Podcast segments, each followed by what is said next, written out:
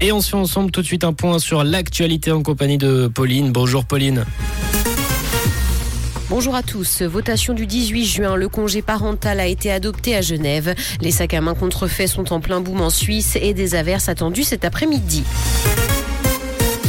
Votation du 18 juin, le congé parental a été adopté à Genève. L'initiative des Verts libéraux a largement passé la rampe hier et c'est d'ailleurs une première en Suisse.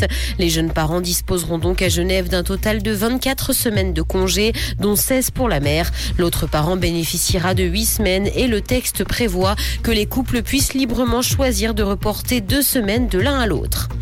Les sacs à main contrefaits sont en plein boom en Suisse. C'est ce que montrent les chiffres de l'Office fédéral des douanes. Les faux sacs à main sont d'ailleurs difficiles à distinguer des originaux. Les acheteurs reçoivent même parfois de faux certificats d'authenticité. L'an dernier, l'Office fédéral des douanes a saisi plus de 2600 sacs à main et portefeuilles contrefaits, alors que ce chiffre était seulement de 822 en 2018. En cause la pandémie qui a considérablement accéléré la croissance du commerce en ligne. Renovate Switzerland a bloqué ce matin des sorties d'autoroute à Zurich. Des activistes du climat se sont collés à la chaussée sur la 4. Une action qui a évidemment provoqué des bouchons sur la route et ce au lendemain de la votation de la loi sur le climat. Sur Twitter, les activistes ont indiqué qu'avec cette loi, le travail peut enfin commencer. La police est intervenue dans la matinée et a donc dégagé la chaussée. Dans l'actualité internationale, la Chine et les États-Unis doivent choisir entre coopération et conflit. Le plus haut responsable chinois pour la diplomatie a indiqué aujourd'hui au secrétaire d'État américain que son pays ne ferait aucun compromis sur Taïwan. L'île est au cœur des tensions entre les deux pays alors que Pékin la revendique comme l'une de ses provinces. Les sanctions américaines visant les géants chinois du numérique sont également au cœur des tensions entre les deux nations.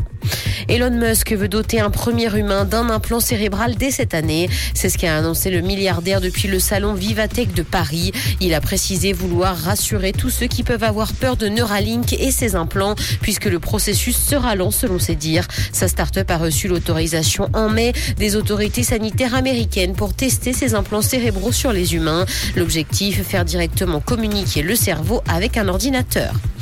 Insolite aux États-Unis, Netflix va ouvrir un restaurant de travaux pratiques à Los Angeles. Les spectateurs pourront déguster cet été des plats évoqués dans les documentaires culinaires de la plateforme de streaming. Le restaurant doit ouvrir le 30 juin, l'occasion pour l'entreprise d'attirer de nouveaux abonnés. Et du côté du ciel pour aujourd'hui, pour ce lundi, une journée lourde. J'ai bien l'impression que ça va partir là-dessus avec des gros nuages là qui viennent d'arriver au-dessus de nos têtes, des nuages bien présents, chargés. J'ai l'impression que les pluies ne vont pas tarder à tomber sur notre région, mais des températures qui vont rester quand même très chaudes. On attend jusqu'à 31 degrés aujourd'hui, au meilleur de la journée avec pour ce soir et cette nuit quelques orages et quelques averses de prévues. Belle journée tout le monde.